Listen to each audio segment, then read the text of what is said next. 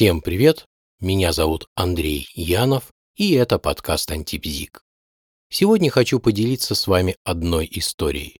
Хотя история на первый взгляд кажется одноплановой и плоской, но на самом деле по целому ряду причин она заслуживает внимания. И одна из таких причин – это демонстрация ошибок, которые многие люди часто совершают по отдельности, и ошибки-то не страшные. Но вот если все эти ошибки собираются вместе, следуя друг за другом, то это может привести к определенному финалу. Итак, собственно, история.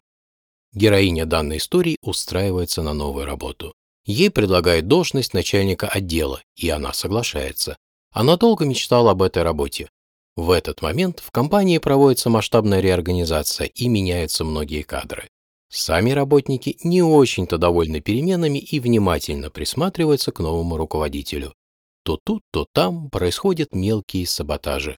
Наша героиня понимает, что в такой ситуации хорошим ходом будет усиление собственного авторитета в глазах подчиненных, и она начинает предпринимать первые шаги по воплощению своего плана. Все бы хорошо, но все ее планы бесцеремонно нарушает ее зам. Она, то есть зам, начинает с ней конкурентную борьбу за неформальное лидерство, регулярно вступает с ней в споры и, по сути, становится затычкой в каждой бочке.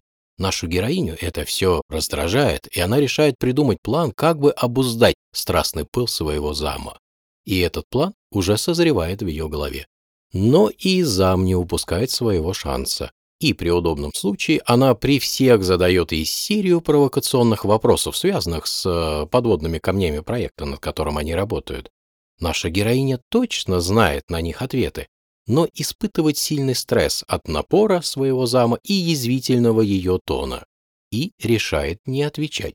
В итоге подчиненные отмечают ее некомпетентность, а ее зама начинает считать более сильным специалистом. Об этом за чашком кофе ей сообщает коллега, с которой она успела наладить личный контакт. И вот, когда она это узнает, то у нее возникает желание поменять работу.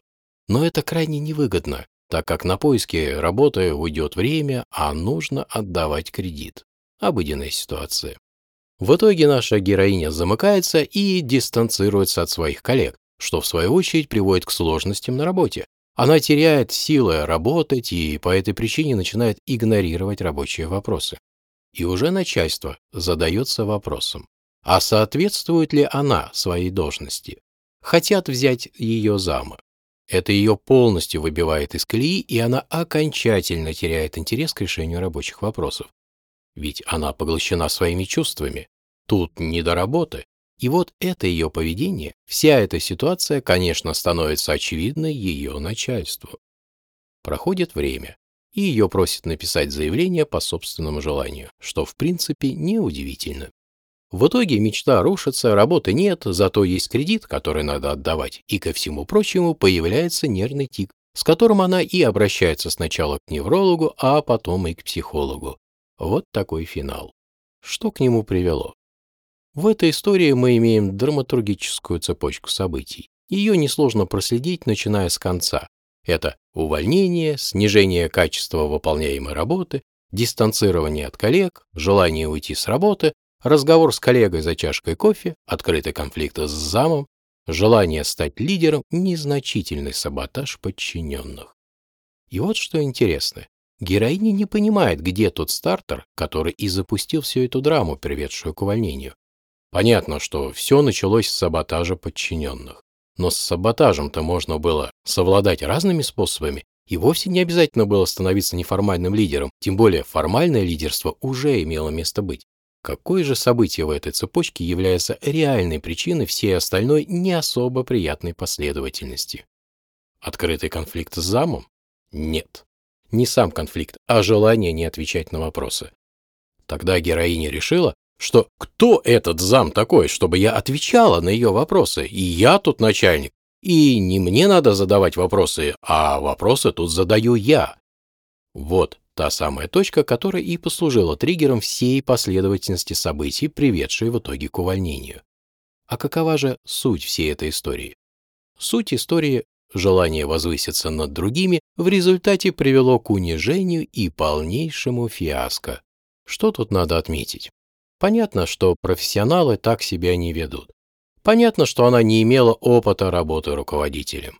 Но не было бы драмы даже после конфликта с замом, и если бы не гордыня. Это ее главный таракан.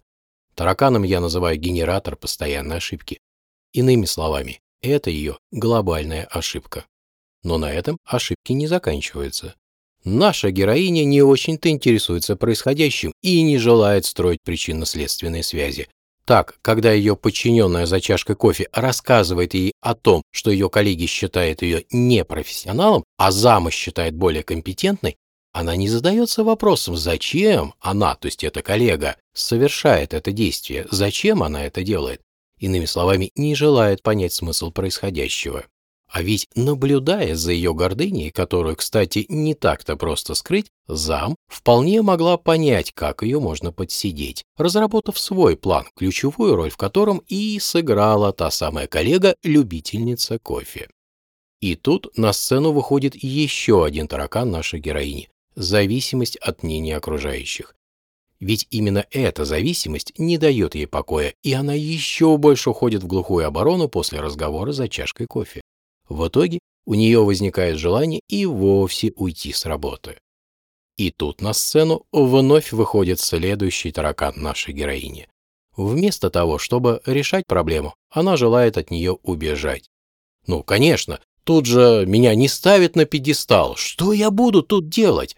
Они обо мне такого ужасного мнения, лучше я вообще уйду с работы и это ее приводит к отстранению не только от коллег, но и от своих прямых профессиональных обязанностей, а это уже полнейшая безответственность, ибо ответственность – это готовность разбираться с последствиями своих действий. И вот как раз в этот момент всю эту картину и замечает во всей красе ее руководство. Занавес опускается.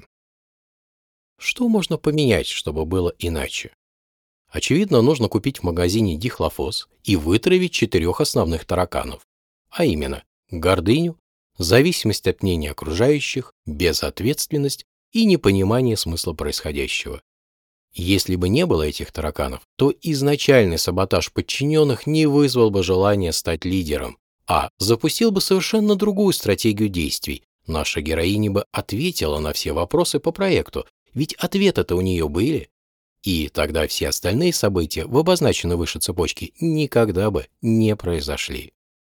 Что же, не стоит кормить своих тараканов, ибо когда-нибудь они съедят и самого кормящего. Не стоит кормить гордыню сравнениями себя с другими людьми. Не стоит кормить зависимость от мнения окружающих ленью создать собственное мнение. Не стоит кормить безответственность разгильдяйством, не лучше ли искать способы разрулить последствия своих действий? И, конечно, нужно во всем искать смысл. Вот на этой ноте и хотелось бы закончить это короткое повествование. Всем всего доброго, всем пока.